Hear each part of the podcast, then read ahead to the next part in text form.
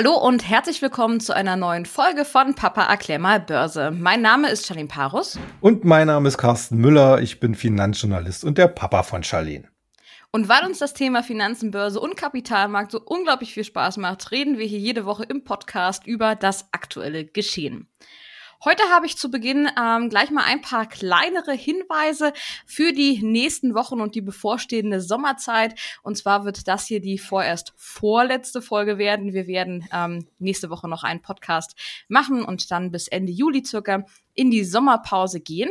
Und darum hier an dieser Stelle nochmal der Aufruf. Bitte schreibt uns doch eure Fragen zum Thema Börse allgemein, Anlagethemen, Branchen oder Einzelwerten, die ihr so habt. Und wir werden diese dann in unserer letzten Folge vor der Sommerpause dann auch besprechen. Genau. So, und nun geht's aber auch zum aktuellen Börsengeschehen. Die Lage sieht ja eigentlich im Moment immer noch ziemlich positiv aus, trotz Sommer. Was ist da los? Ja, ich, ich hoffe doch, äh, dass es eher wegen dem Sommer ist, dass die Leute alle so in etwas leichterer Stimmung sind. Natürlich auch vor allen Dingen, weil das äh, Corona-Thema immer stärker in den Hintergrund äh, tritt. Also man merkt schon, dass hier so eine gewisse positive Grundstimmung in den Märkten vorhanden ist. Alles inzwischen etwas ruhiger, etwas langsamer. Äh, aber ich sag mal so, nach den wirklich sehr turbulenten äh, äh, bis äh, 15 Monate, die wir hinter uns gebracht haben, ist das ja auch alles gar nicht schlimm, wenn wir uns einfach mal so ein bisschen auch auf den auf einen ruhigen Sommer freuen können. Bei den Märkten selbst, da gibt es derzeit äh, insgesamt sehr positive Ansätze, allerdings halt nicht so mit so einem durchschlagenden äh, Charakter, also dass man jetzt äh, darauf setzen könnte, dass jetzt hier nochmal so eine kurze Rallye stattfindet. Eher geht's um das Thema Konsolidierung auf dem Top-Niveau. Und das halte ich jetzt aus charttechnischer Sicht und auch aus Sentiment-Sicht äh, Sentiment für sehr, sehr spannend und positiv, denn es äh, zeigt ja letzten Endes, dass es keinen Verkaufsdruck gibt, obwohl ja viele sicherlich auf teilweise exorbitanten Gewinnen sitzen. Aber man will halt hier jetzt nicht unbedingt Kasse machen, um dann vielleicht noch äh, zu verpassen, wieder einzusteigen, wenn dann quasi nach den ein, zwei Sommermonaten Monaten, äh, die Aufwärtsbewegung wieder mhm. äh, losgeht. Wobei man natürlich auch sagen muss, äh, dass alles jetzt hier ist so ein bisschen Konsolidierung und ruhig werden und die Volatilität nimmt ein bisschen ab. Aber wir wissen natürlich alle, dass in zwei, drei Monaten äh, wieder danach gefragt wird, was für Themen kann es denn geben, um die Märkte jetzt weiter nach vorne zu hieven. Also das ganze Thema äh, Konjunkturaufschwung nach der Corona-Delle. Ich denke mal, das ist jetzt alles abgehakt, das ist genügend eingepreist, auch was die Gewinnschätzungen angeht. Äh, also von dort erwarte ich eigentlich jetzt nicht mehr so die ganz großen Impulse. Äh, eher würde ich darauf setzen, dass wir dann zum Richtung Herbst natürlich uns die Frage stellen müssen, wie wird sich insgesamt die globale Wirtschaft weiterentwickeln können, auch mit Stichwort Politik, also die immer noch sehr starken äh, Hakeleien, Diskrepanzen, Streitereien zwischen USA und China. Und aus dieser äh, Gemengelage heraus äh, werden sich sicherlich dann auch im Herbst Themen herausschälen müssen, die vor allen Dingen eher politisch geprägt sind. Nicht zu vergessen, in Deutschland ist ja im September Bundestagswahl, also für den Heimatmarkt wird äh, dieses natürlich auch ein sehr großes Thema sein müssen. Und ähm, deswegen glaube ich schon, äh, wird die äh, Themensetzung sich im Herbst ein bisschen ändern. Wie gesagt, weg von wirtschaftlichen äh, Erwägungen hin mehr zu Politik. Da müssen wir mal gucken, äh, wo wir am Ende rauskommen. Alles in allem muss ich einfach sagen, sind wir jetzt derzeit in einer sehr, sehr positiven Lage. Äh, es ist nirgendwo der berühmte schwarze Schwan in Sicht, der vielleicht zum neuen Crash führen könnte. Äh, wir sitzen auf, äh, also die meisten Depots haben sehr gute äh, Pluspositionen die institutionellen Anleger können relativ beruhigt in die Sommerpause gehen und äh, haben hier auch keinen Grund, größere Aktivitäten zu entwalten, allenfalls Überwachungsfunktionen und dem, die eine oder andere Positionsanpassung, aber das ist alles nichts, äh, was die Märkte jetzt groß aus dem Tritt bringen kann. Also in der Hinsicht können wir uns auf ein paar schöne, denke ich mal, Sommermonate, mhm. äh, Sommerwochen freuen. Wie sieht's denn aus? Ähm, Im September wird ja die Bundestagswahl in Deutschland stattfinden. Ähm, jetzt weiß ich natürlich, der DAX ist jetzt nicht gerade das äh, bestimmende Weltbild äh, an der Börse, aber könnte äh, dort eine, äh, ein Führungswechsel in Deutschland auch Auswirkungen auf den Kapitalmarkt haben? Naja, man sagt ja so an der Börse immer, politische Börsen haben kurze Beine. Hm. Äh, das heißt also, ja, die Aktienkurse würden auf den einen oder anderen äh, Sieg bei der Bundestagswahl reagieren. Nehmen wir mal an, äh, dass eine rot-rot-grüne Bundesregierung kommt, um mal äh, von sei, aus Sicht der Börsianer vielleicht mal so das Schreckensszenario zu nehmen. Äh, aber letzten Endes wissen wir auch alle, äh, selbst so eine Regierungskoalition könnte nicht gegen die komplette Wirtschaft regieren, weil diese natürlich die Basis dafür bildet, also den, die, Fis die fiskalische und steuerliche Basis, also äh, dafür bildet, um äh, hier zum Beispiel im Sozialstaat äh, die geplanten äh, Geschenke zu verteilen. Also äh, wir hatten ja auch schon in früheren Jahrzehnten äh, in der Bundesrepublik äh, eher links angehauchte Bundesregierungen, äh, wo man dann auch immer ganz schnell gemerkt hat, dass äh, hier Pragmatismus dann am Ende äh, sehr schnell wieder Einzug hielt. Wir hatten ja auch eine rot-grüne Regierung, Bundesregierung auch schon genau. Äh, da war es ja eigentlich letzten, letztes auch so, dass hier zum Teil dann Maßnahmen oder Gesetze eingeführt worden sind. Ich erinnere nur an die letzte rot-grüne Regierung unter Schröder, die ja die Hartz-IV-Reform angestoßen hatte mit der Agenda äh, 2010. Und äh, also äh, ich, ich glaube, aus gesellschaftspolitischer Sicht wäre so eine Sache sich, sicherlich sehr heiß umkämpft, aber keine Bundesregierung kann gegen die Wirtschaft hm. regieren. Hm. Und äh, im Gegenzug würde ich aber auch nicht glauben, dass eine äh, eher konservativ geprägte Regierung, nehmen wir mal an, zum Beispiel Konstellation CDU, FDP, SPD oder statt SPD die Grünen, äh, jetzt hier großartig äh, äh, wirtschaftsfreundlicher wäre. Ich denke mal, äh, die deutschen Politiker oder Regierungen sämtlicher Konstellationen heraus sind derzeit in so einem Tritt, dass da relativ wenig Innovationskraft dahinter steckt. Also äh, die Börse wird das sehr interessiert beobachten. Aber ich habe bisher wirklich noch nirgendswo gehört, dass man jetzt hier große Schreckens- oder große Applausszenarien mhm. aufgebaut hat. Also man wird das verfolgen, aber äh, okay. für die mehr, mehr als vielleicht ein kurzes Flackern im DAX erwarte ich nicht. Egal was. Also auf jeden Fall nicht solche Auswirkungen wie in den USA zur nein, nein. Präsidentinwahl. Nein. Okay. Lass uns doch mal bei einem politischen Thema bleiben. Ähm, ich denke mal, in den letzten Tagen hat man es an jeder Ecke gehört. G7-Treffen ähm, fand statt oder findet aktuell noch statt und mhm. dort haben sich die Regierungschefs ja auf eine globale Steuer geeinigt. Ähm, mhm. Diese Steuer wird vor allem Tech-Technologiekonzerne betreffen, ähm, aber trotzdem haben diese Konzerne jetzt gerade nicht so sehr darauf äh, reagiert, beziehungsweise aktientechnisch lief es da weiterhin gut. Ähm, wie ist das denn zu erklären? Ich meine, Steuern sind ja in erster Linie erstmal eine Belastung für die Konzerne. Ja, auf jeden Fall.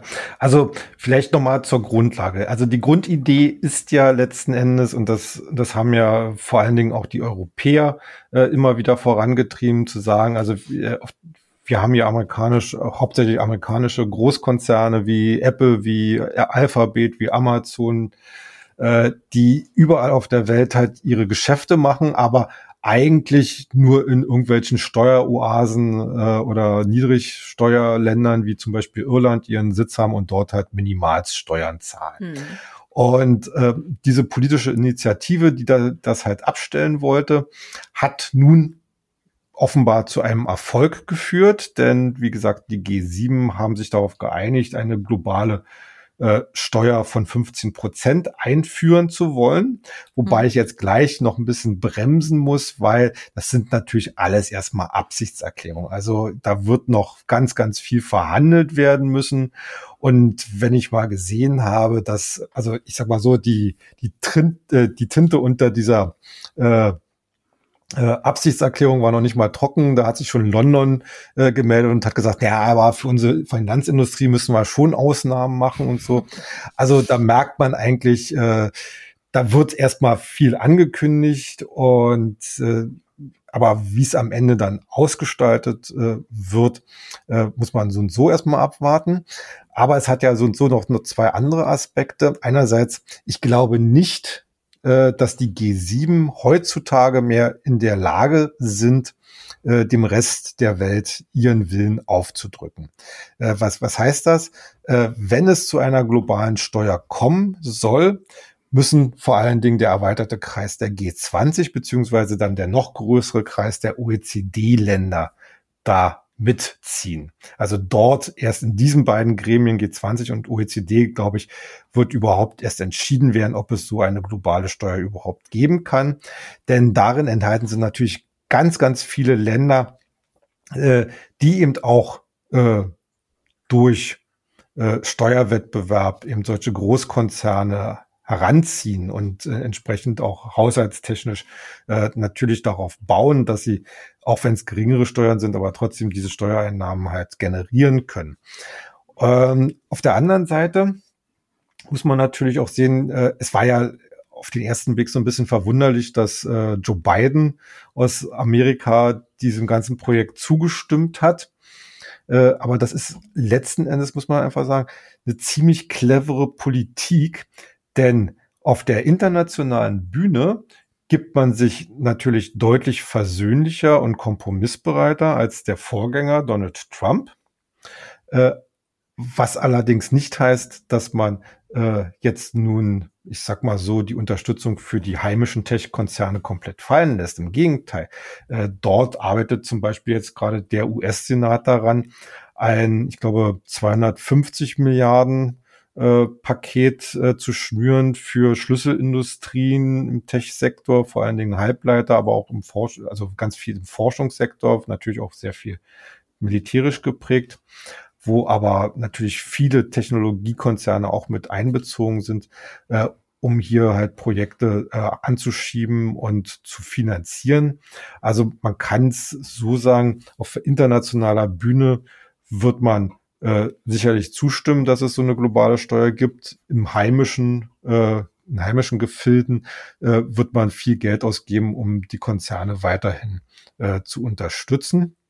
Mhm. Und man muss natürlich äh, aus Sicht der Technologiekonzerne äh, sagen, dass das zwar auf den ersten Blick eine zusätzliche Belastung erscheint, aber eigentlich können sie von Glück reden, denn äh, so wie es bisher läuft in den Verhandlungen, läuft das ja darauf hinaus, dass diese ganzen vielen lokalen oder regionalen Sondersteuern, die es so gibt, zum Beispiel die französische Digitalsteuer, die würden damit, glaube ich, alle unter den Tisch fallen müssen. Das heißt, äh, die Konzerne könnten ein viel berechenbareres äh, Steuerumfeld auf globaler Ebene bekommen und viele klein-klein äh, Gesetze und, und Regelungen könnten äh, plötzlich wegfallen und äh, damit unterm Strich dann einfach mehr Transparenz schaffen, mehr vielleicht sogar äh, kostengünstiger werden, als es jetzt der Fall ist. Also deswegen äh, sieht eigentlich die Börse das mit Blick auf die Kurse der Tech-Aktien derzeit auch recht positiv, diese Initiative.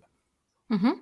Lass uns doch mal gleich im Technologiebereich bleiben. Am Montag hatte Apple ja seine Entwicklerkonferenz mhm. und hat dort viele neue Features ähm, vorgestellt. Ich glaube, iOS 15 wurde äh, gelauncht mhm. oder vorgestellt, macOS 12 und noch viele, viele andere Sachen.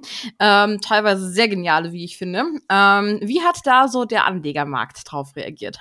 Ja, also äh, ich sag, ich sag's mal so, ich find's immer wieder erstaunlich, welche äh, Innovationskraft doch äh, in Apple immer noch steckt. Du hast es schon gesagt, mit iOS 15 und auch mit dem neuen Betriebssystem namens Monterey. Da bin ich ja auch ganz gespannt, wenn das dann lanciert wird, weil das kommt ja dann not eher, eher, eher schneller als später auf auch ja. meine äh, Rechner.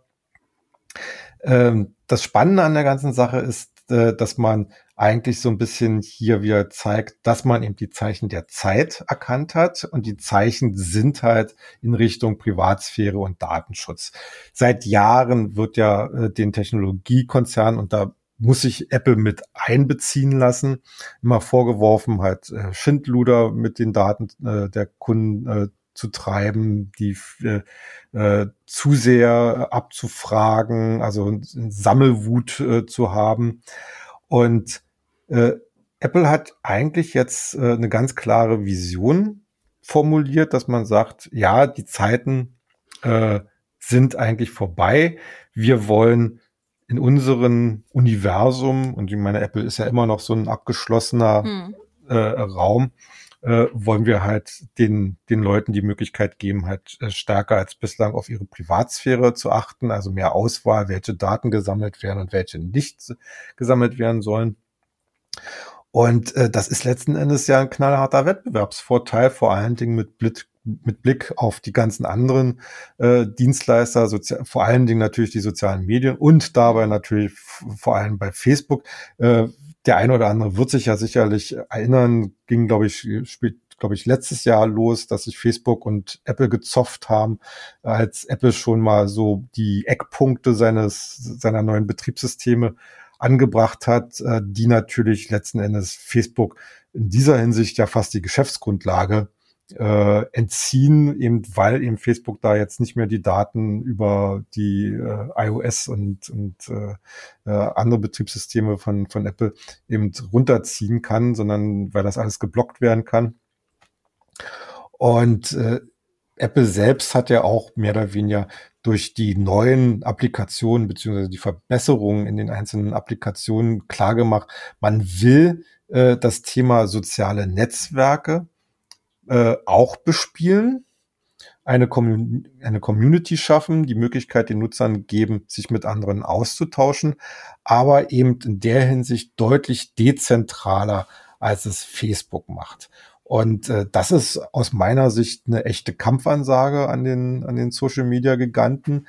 Und äh, da wird sicherlich zeigen, ob Apple damit äh, nun Erfolg hat. Also ich würde sagen, ja, weil ich glaube, äh, die, die, die ganz großen sozialen Medien beziehungsweise äh, Plattformen, ob jetzt Facebook, Instagram, TikTok oder sonst was, die werden zwar natürlich alle genutzt werden, aber äh, ich glaube schon, dass dass die Leute verstehen, dass wenn, wenn sie auch dezentralere Möglichkeiten bekommen, hm. äh, sich halt mit ihren tatsächlichen Freunden und Bekannten äh, zu, zu vernetzen, werden sie halt das auch sehr stark nutzen und wahrscheinlich äh, dann eher Facebook nicht mehr so häufig äh, äh, besuchen. Und äh, das wäre natürlich dann für Facebook als Werbeplattform äh, ziemlich äh, Herausforderung.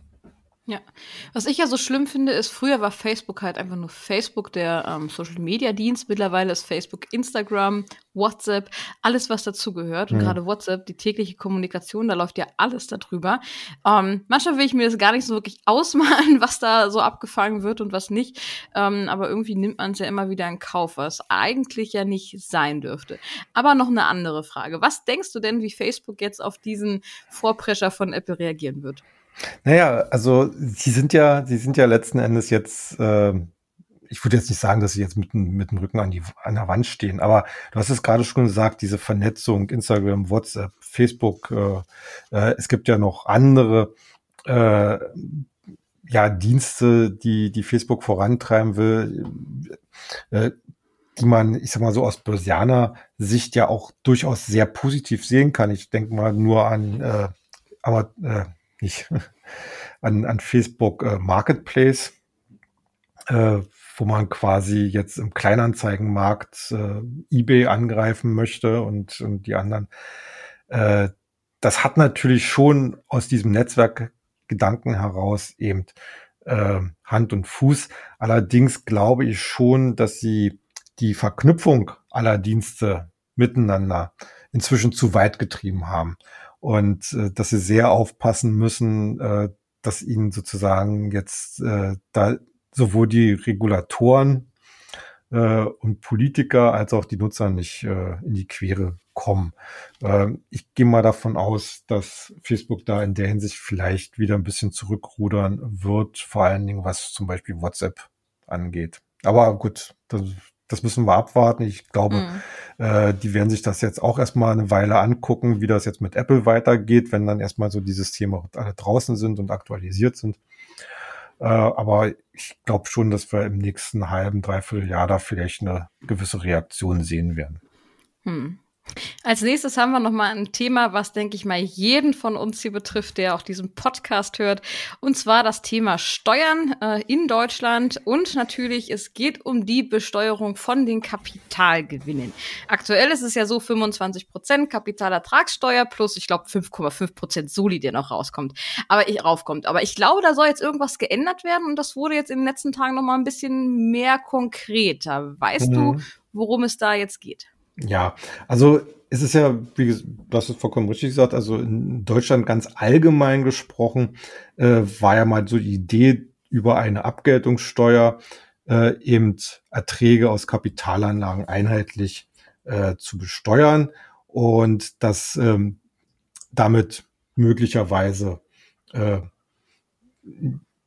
ja, ich sag mal so halbseidene Gestaltungsspielräume geschlossen worden sind, dass es auch alles ein bisschen einfacher geworden ist, dass natürlich äh, die äh, Steuerehrlichkeit auch dadurch äh, äh, vorangetrieben worden ist, dass das halt nicht mehr von den äh, von den Steuerpflichtigen äh, angegeben werden musste, sondern dass das ja äh, von den, von den Banken und Brokern gleich direkt abgeführt wird. Jeder, der an der Börse tätig ist, weiß, wovon ich rede. Also äh, wenn ihr da einen Verkauf äh, tätigt über euren Broker, das wird ja dann automatisch gleich äh, äh, abgeführt, die, äh, die ähm, Abgeltungssteuer. Genau. Äh, ja, aber wir wären ja nicht, wir, wir wären ja nicht in Deutschland, wenn in den letzten Jahren es trotzdem immer komplizierter werden würde. Und mittlerweile haben wir eigentlich gleich mehrere sogenannte Steuertöpfe, die unterschiedlich behandelt werden.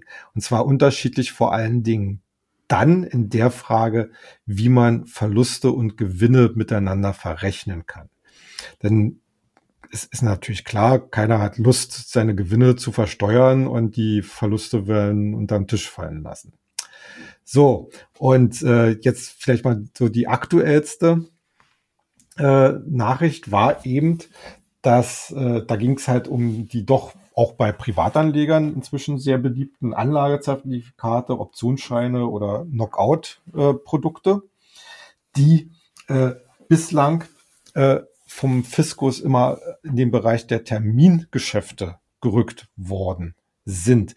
Äh, das hat äh, im Prinzip äh, die, die Schwierigkeit gehabt, dass es für Termingeschäfte ganz rigorose Begrenzungen gibt, was du jährlich an Verlusten überhaupt verrechnen kannst. Also da gibt's diese sogenannte Grenze von 20 oder da gibt es die Grenze von 20.000 Euro im Jahr.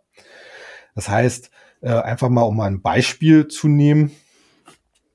Äh, du hast mit Termingeschäften, äh, hättest du zum Beispiel im Jahr 30.000 Euro Gewinn gemacht und 60.000 Euro Verlust. Äh, Im Normalfall würde rein man. Rein Gewinn und rein Verlust, also wirklich ja, reine Gewinn. Okay. Genau. Äh, und jetzt stell dir mal vor, äh, im Normalfall wäre es ja so, so zumindest der gesunde Menschenverstand, ne, dass man das dann so verrechnet.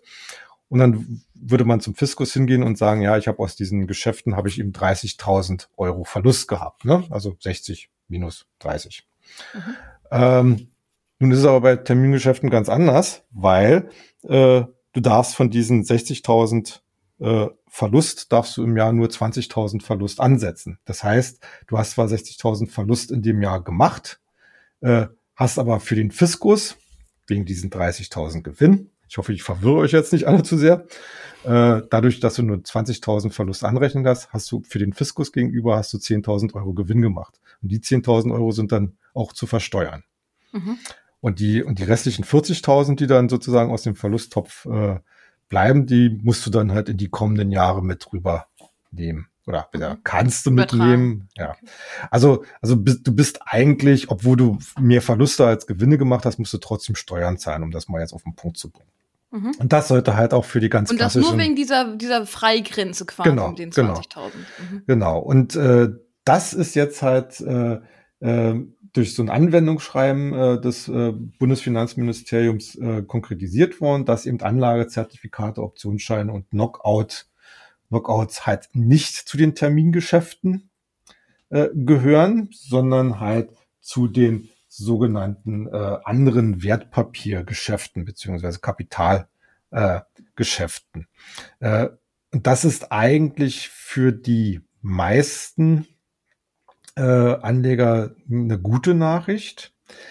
Denn dadurch, dass sie halt aus diesem Termingeschäftstopf in den anderen Topf eingeordnet werden, hat man nämlich die Möglichkeit, äh, Verluste und Gewinne mit einer wesentlich breiteren Basis an Instrumenten zu verrechnen. Bei Termingeschäften gilt, du darfst auch nur mit Termingeschäften äh, verrechnen.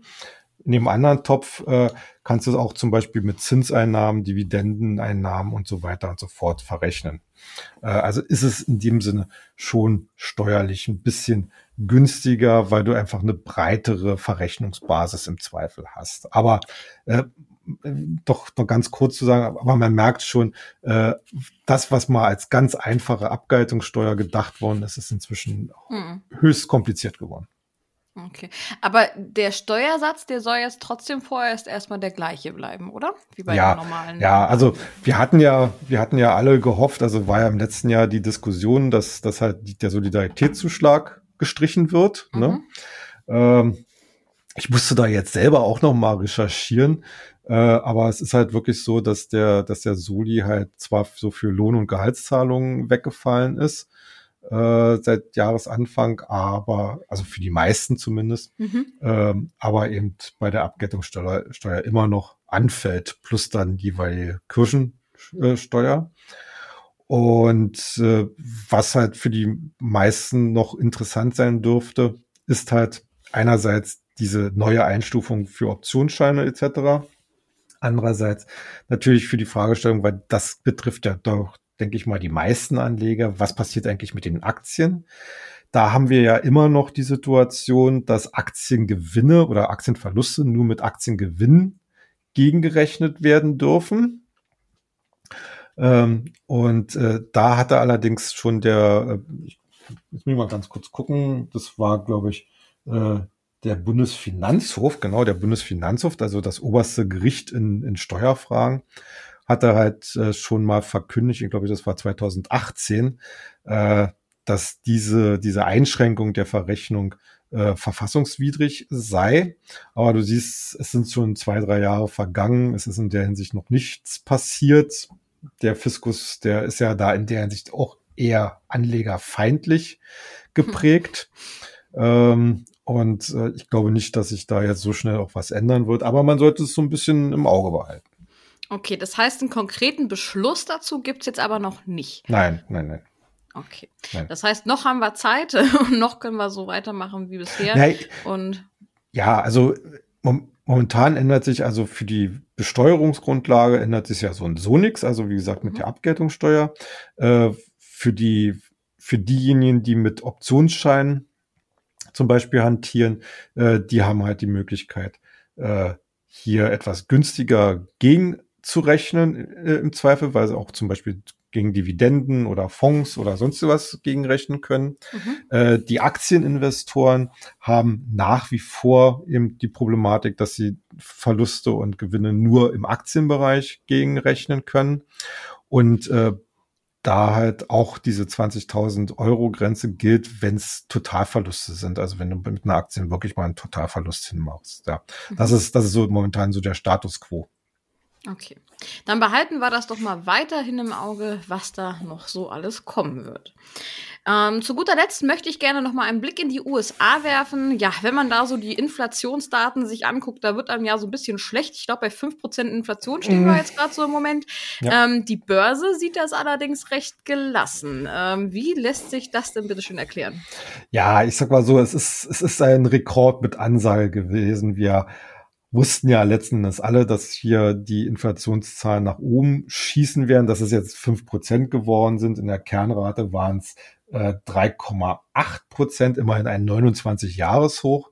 Hm. Äh, das, das, das wusste man eigentlich schon, wenn man vor allen Dingen auf die, auf die Rohstoffmärkte geguckt hat. Wir haben ja darüber auch schon gesprochen, äh, dass hier die Rohstoffe extrem stark an Preisen zugelegt haben, dass sich das natürlich über die Produzentenpreise dann auch in die Verbraucherpreise durchfrisst. Äh, ja, warum sind äh, die Börsianer trotzdem relativ entspannt? Erstens hatte ja zum Beispiel die amerikanische Notenbank gesagt, äh, dass sie so eine überschießende Inflation kurzzeitig durchaus tolerieren wird. Äh, zweitens hat man ganz klar gesehen, die Teuerung kam vor allen Dingen aus Bereichen, die halt äh, äh, im Aufwind jetzt nach der Corona-Pandemie äh, im Begriff sind. Also zum Beispiel der ganze Auto, Autosektor, Gebrauchtwagen, Neuwagen.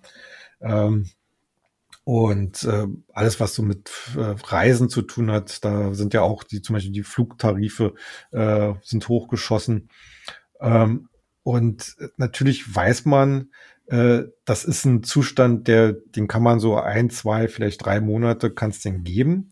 Aber eigentlich äh, rechnen alle damit, dass wir allein schon aus den äh, Basiseffekten heraus in den nächsten Monaten wieder äh, tendenziell fallende Inflationsraten bekommen werden. Also Basiseffekt heißt ja letzten Endes nichts anderes. Äh, man vergleicht halt zum Vorjahr bei der Inflation, ne? Und äh, äh, dann hat man halt so, ein, so einen Sprung und äh, wir müssen, wir müssen uns ja äh, immer vergegenwärtigen, was wir letztes Jahr für eine Situation hatten.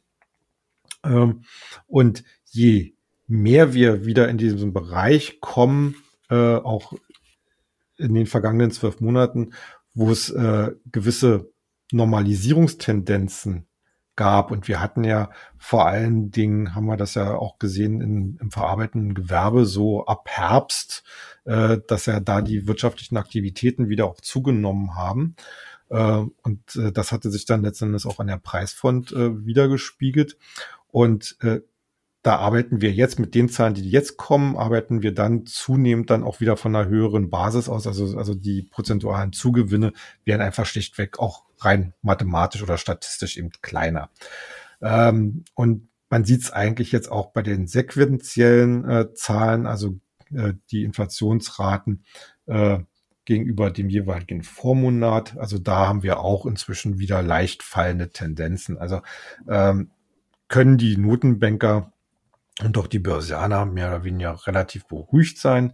Ich glaube nicht, dass wegen äh, 5 Prozent äh, oder, oder 3,6 Prozent jetzt hier die Notenbank, gerade die amerikanische, auf die Riesen auf die Bremse tritt. Sie wird sicherlich äh, drüber nachdenken, in den nächsten Monaten so ein bisschen den Einstieg zu proben in die Rückführung der Anleihenkäufer, also weniger Liquidität dem Markt zur Verfügung stellen.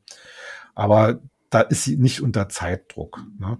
Und äh, ich glaube schon, dass das Inflationsthema jetzt mal so aufgeploppt ist, äh, aber in den nächsten Monaten dann halt nach und nach wieder an Gewicht verlieren wird. Mhm. Dann hoffen wir doch mal, dass wir in Deutschland ähm, da noch lange verschont bleiben von dieser Thematik. Naja, es wird auch in Deutschland, äh, äh, gibt es auch schon höhere äh, äh, Raten, aber ich glaube nicht, dass das jetzt besorgniserregend ist. Hm. Okay. Dann sind wir ähm, ja mit dieser letzten Frage auch schon am Ende unseres heutigen Podcasts angekommen. Ähm, nochmal der kurze Hinweis, heute vorletzte Folge vor der Sommerpause. Also schickt uns gerne nochmal eure Fragen, ähm, die wir in der letzten Folge nächste Woche dann besprechen sollen. Ähm, könnt ihr gerne einmal schreiben, entweder auf Instagram bei Börse Global oder ähm, unter unserer E-Mail-Adresse info at börse-global.de. Börse natürlich mit OE. In unserer Sommerpause werden wir natürlich nicht ganz untätig sein, heißt auf unserer Webseite Börse Global wird weiterhin ähm, ja ordentlich was zu lesen geben und dort wird sich auch noch einiges verändern. Bleibt also gespannt. Ähm, natürlich bleibt auch der Börsenbrief weiterhin erhalten. Das heißt, wenn ihr noch kein kostenfreies Probeexemplar bestellt habt, dann habt ihr ebenfalls auf unserer Website die Gelegenheit, hier mal reinzuschnuppern und natürlich auch ein Abo abzuschließen, wenn ihr das möchtet. Dann wünsche ich euch an dieser Stelle erstmal noch einen schönen sonnigen Tag. Ähm, ich hoffe, dass bei euch das Wetter genauso schön ist wie bei mir hier in Bonn. Und ähm, ja, bleibt wie immer erfolgreich bis zur nächsten Woche. Macht's gut. Tschüss.